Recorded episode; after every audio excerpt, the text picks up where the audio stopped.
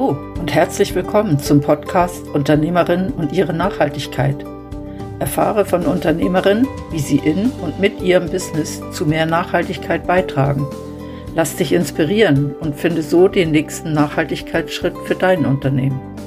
Mein Name ist Christine Abbühl und ich wünsche dir viel Spaß bei dieser Podcast-Folge.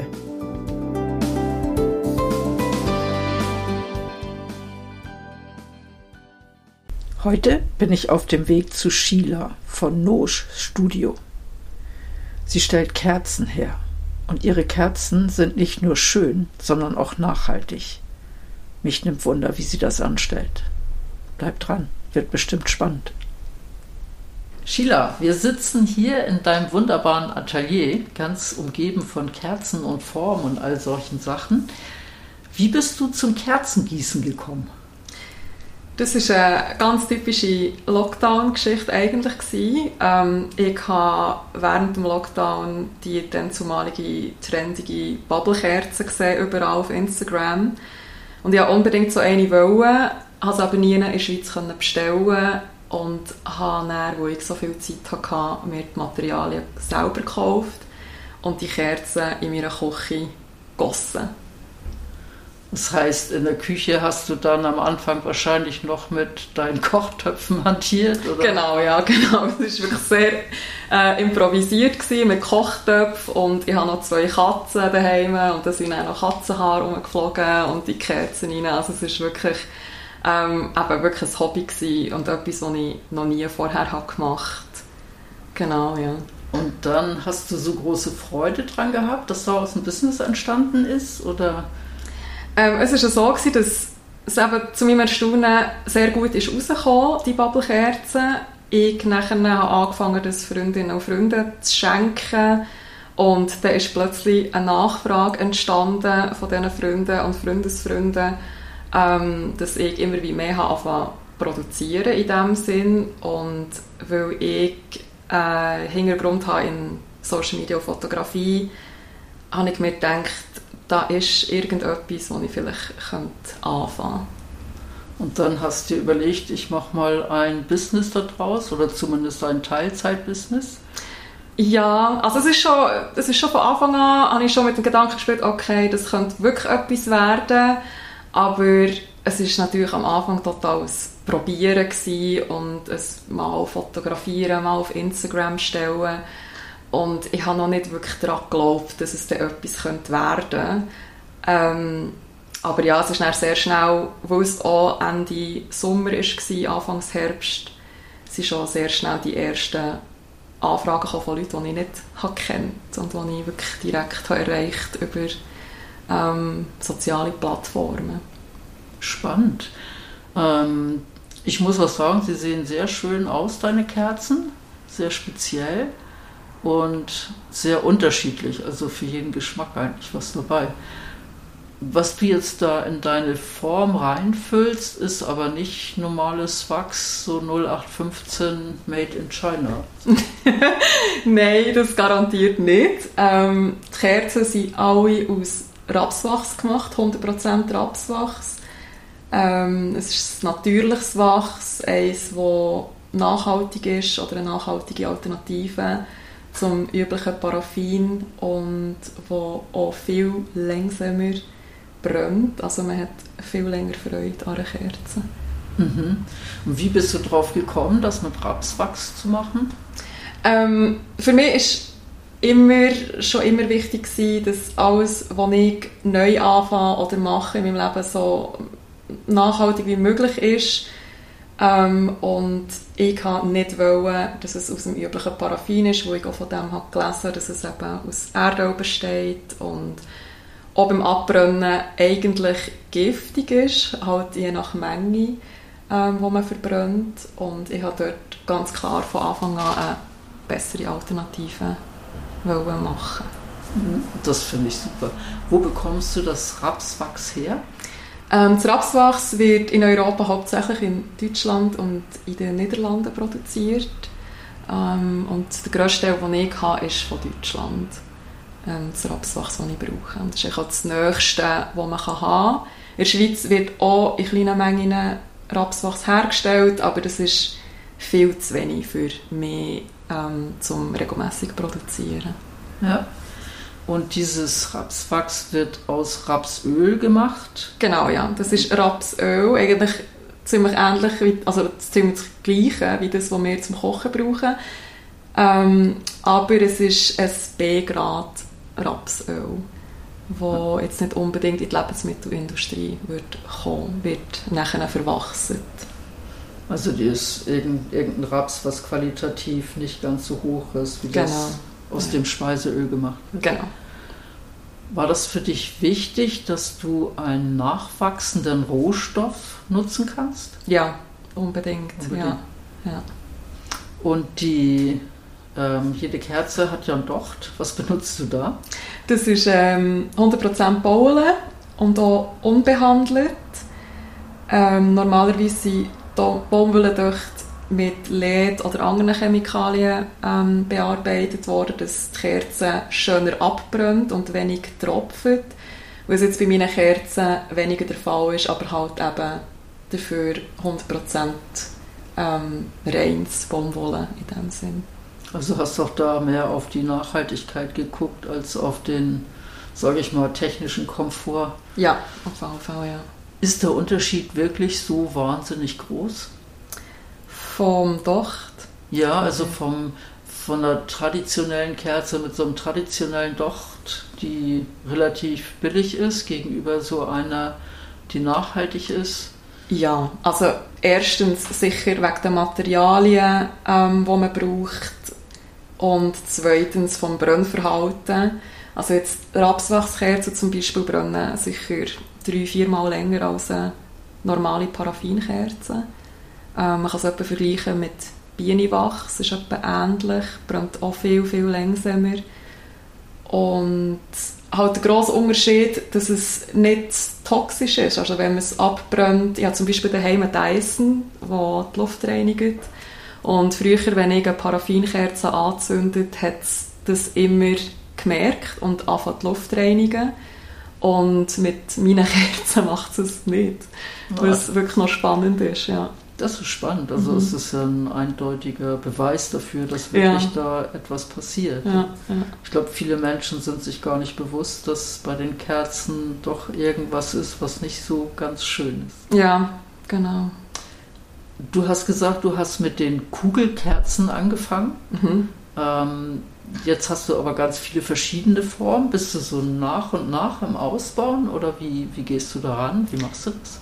Also ja, am Anfang habe ich natürlich den Spass dran gefunden plötzlich und neue Formen ausprobieren. Ähm, habe dann größere Bubblekerzen, Kugelkerzen ähm, Formen bestellt und halt im Internet in ein totales Loch hineingefallen von neuen Förmchen entdecken und habe so eigentlich nach dies nach neue Formen aufgenommen und mit der Zeit nachher auch immer wie mehr mit einem Konzept halt, dass alles miteinander Sinn macht, dass man alles miteinander kann kombinieren und für verschiedene Zwecke ähm, kann einsetzen kann.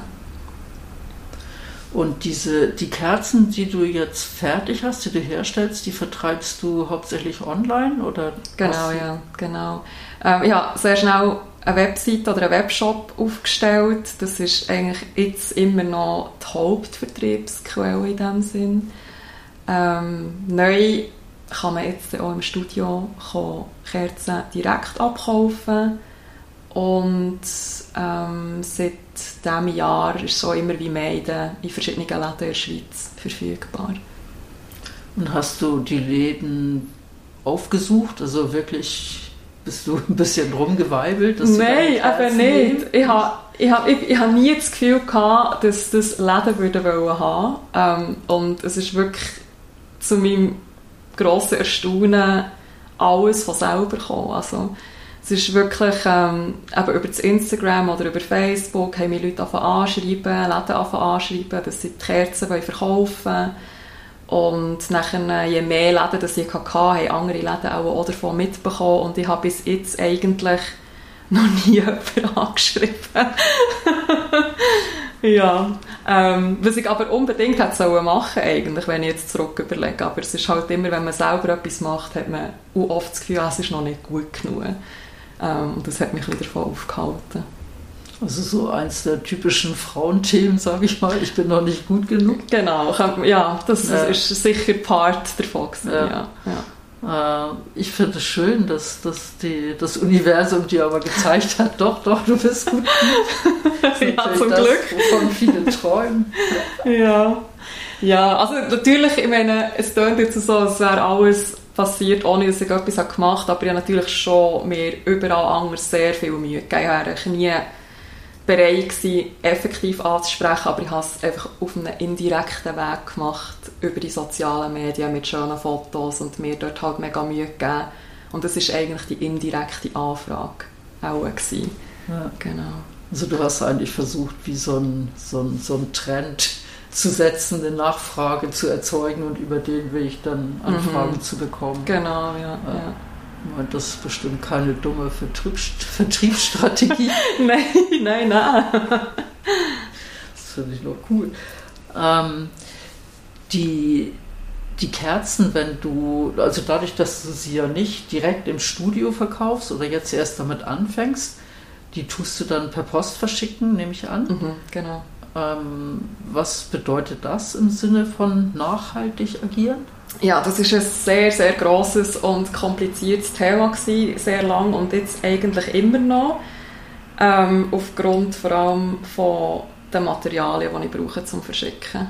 Und das fängt bei den Schachteln an, äh, geht weiter zum die Kerzen ähm, sicher verpacken, damit sie nicht kaputt gehen, Füllmittel, wie man es zuklebt und dort ist, ist ein Problem für mich gewesen, erstens zu finden, Sachen zu finden, die eine bessere Alternative sind und zweitens der Preis, ähm, halt viel, viel höher ist als jetzt zum Beispiel eine Plastikverpackung. Ähm, das sind so die grossen Challenges gewesen, die ich immer noch habe eigentlich. Genau. Das kann ich mir vorstellen, wenn das, das, das Material, was eigentlich gar nichts mit der Kerze selber zu tun hat, mhm. äh, um einiges teurer ist, ja. dann macht sich das doof bemerkbar, weil du ja. möchtest ja letztendlich verdienen und nicht drauflegen. Ja, idealerweise, ja. ja. Ich glaube, jede, jede Geschäftsfrau, jeder Geschäftsmann möchte das gerne. Mhm. Ähm, dieses, dieses Teilzeitbusiness, was du dir jetzt aufgebaut hast, ist das etwas, wo du sagst, du möchtest das als Teilzeitbusiness behalten oder arbeitest du darauf hin, dass es mal ein Vollzeitbusiness wird? Ganz klar, dass es ein Vollzeitbusiness wird, ja. Das heißt, du fährst irgendwo gedanklich auf eine Wachstumsstrategie? Ja, ja. Also so weit es geht natürlich. Eben, es ist noch sehr jung. Ich habe letztes Jahr Ende Sommer erst angefangen ähm, aber durch das, dass ich jetzt die letzten Monate sehr viel Recherche auch machen konnte, über was es überhaupt gibt an alternativen Wachs und, und Kerzen, der Markt ist so nicht genützt und es gibt fast nichts eigentlich, wo man kann ausweichen von Paraffinkerzen. Und ich möchte dort eigentlich schon die Alternativen können bieten für Leute, die, die sich dafür interessieren und auch das eigentlich an Leute bringen, die sich vielleicht vorher noch nie Gedanken darüber gemacht haben, ähm, dass es eine bessere Alternative gibt, Kerzen daheim zu haben. Ja, finde ich einen sehr schönen Ansatz. Wenn ich mir jetzt überlege, da ist äh, ein Mensch, der sagt, ich bin nachhaltig, mir ist das auch wichtig, im, im Business diese Nachhaltigkeit zu leben und, und und voll einzusetzen. Was würdest du so einem Menschen raten, der, der ein neues Business aufmachen will und sagt, ich möchte das eigentlich, aber ich sehe immer die hohen Kosten, die das dann bedeutet? Ich würde sagen, einfach probieren. Aber es ist nie perfekt und auch bei mir ist nicht, ich, ich muss manchmal auch Plastik brauchen. Probiere es so gut wie möglich zu recyceln, dass ich es bekomme, auch wieder zu verwenden und so weiter. Und ich glaube, es ist ein mega Learning by Doing und halt auch viele Sachen findet man nicht auf das Mal. Also ich habe Verpackungsmaterialien auch erst jetzt kürzlich gefunden, die ich vorher nicht entdeckt habe oder nicht kennt habe. Ja, einfach wirklich ein Ausprobieren, mal anfangen und immer wie besser werden. Gewisse Sachen kann man erst wechseln, wenn man mehr Umsatz hat zum Beispiel, um, wegen der Mengenbestellung, die man muss haben zum Beispiel. Und ich glaube, nicht von Anfang an sich den Druck zu setzen, es muss hundertprozentig perfekt sein, sondern ähm, wirklich danach Anstreben von Sachen besser zu machen, ist glaube ich, der beste Ansatz ähm, und glaube auch ein bisschen der einzige. Der einzig gangbare Weg wahrscheinlich. Ja, genau, der einzig gangbare Weg. Ja. Ja. Ich habe so ein bisschen das Gefühl, die Menschen, die sagen, das muss alles 100% nachhaltig sein, alles andere darf ja nicht, die, die fangen nie an. Also genau. sie, sie, sind immer am Recherchieren, sie sind immer am Gucken, am noch bessere Alternativen entdecken und starten daher gar nicht. Und du bist jetzt gestartet und sehr viel hat sich einfach ergeben. Mhm, mh. ähm, für mich ist das ich, ich finde den Weg auch sehr, sehr, sehr gut. Hast du für dich Ziele gesetzt, wo du sagst, okay, das ist jetzt etwas, das möchte ich bis dann und dann nachhaltiger realisiert haben? Oder ist das etwas, wo du sagst, jedes Mal, wenn mir etwas auffällt, dann wandert das auf irgendeine Liste und irgendwann gucke ich meine Liste an und pick mir das nächste raus? Im Moment ist wirklich die zweite Option, aber wo ich noch den Überblick habe. Also wenn ich zum Beispiel sehe, es gibt bessere Verpackungschips, ähm, die äh, Kerzen postern, ist das das Nächste, was ich würde kaufen würde, wenn das, was ich jetzt schon habe, fertig ist. Aber ich sehe schon, dass es bei gewissen Sachen oder dass es langsam unübersichtlicher wird und dann muss man entweder eben eine Liste haben ähm, oder ja, am besten auch eine Liste haben. Am Anfang habe ich das Gefühl, das ist das Beste. Das, weil man, es fällt einem ja immer wieder etwas auf, während man arbeitet. Das irgendwo aufschreiben und bevor dass man etwas Neues bestellt oder etwas ändern die Liste schnell durchgehen und schauen. Ich glaube halt, immer wieder reflektieren ist wichtig. Immer noch mal schnell herhocken, alle Monate oder alle Wochen, überlegen, was, was kann ich besser machen, was ist nicht so gut gewesen oder was würde ich mir mit besseren Materialien wünschen und das nach Möglichkeit, wenn es denn möglich ist, auch umsetzen. Also ich kann mir vorstellen, dass dieses Reflektieren bezieht sich nicht nur auf den Nachhaltigkeitsaspekt, sondern allgemein. Allgemein, ja, Ganze, allgemein, oder? ja, genau, ja. ja. Das ist etwas, was ich auch feststelle, was für mich so sehr hilfreich ist, dass ich mich regelmäßig wieder hinsetze und ein bisschen gucke und dann merke, okay, wenn ich, wenn ich hier den ganzen Ablauf ein bisschen ändere, ist es viel einfacher. Ja, genau. Oder ich spare Zeit oder ich habe mehr Freude ja. oder ich bin nachhaltiger oder ja. was auch immer. Und mir hat das auch sehr geholfen. So irgendwo eine Liste, ein Schmierzettel, wo das einfach drauf ist und dazwischen durchgucken und dann einfach mal machen und mhm. Druck wegnehmen. Genau, ja. Sehr schön. Ja, es ist wirklich ein Spiel zwischen eben einfach mal machen und ein bisschen durchziehen und dann aber auch wieder herhocken und zurückschauen. Und das sind eben dann die Momente, wo einem Sachen in den Sinn kommen oder auffallen, wo man dann besser machen kann. Genau. Ja. Jetzt habe ich gesehen, viele von deinen Kerzen sind weiß, aber du hast auch bunte. Ja. Wie bringst du die, oder mit was bringst du dann die Farbe da rein? Ähm, das sind im Moment, jetzt wo wir davon geredet haben, noch normale ähm, Färbemittel, also Wachsfarben Farben in dem Sinn. Ich arbeite mit Grundfarben, also mit Gelb, Rot, Blau. Ähm, und habe die diesen Sommer selber anfangen mischen, weil ich eine eigene Farbpalette haben wollte und nicht das, was man kann kaufen kann, weil die sind recht Standard. Aber dort ist eben auch das Ziel, mit ähm, pflanzlichen Farben in Zukunft Kerzen zu färben. Und das ist jetzt eben auch wieder etwas, das ist in mir im Moment zu teuer äh, für die kleine Menge, aber ähm, genau, ja. du tust dann nicht deine Farben selber herstellen? Ähm, nein, ja, mal, eigentlich auf eine Art schon. Also eben, ich arbeite eben mit den Grundfarben, mische die nach Gramm und ähm, gebe eben die Farben, die ich jetzt habe, die vier verschiedenen. Ja. Genau.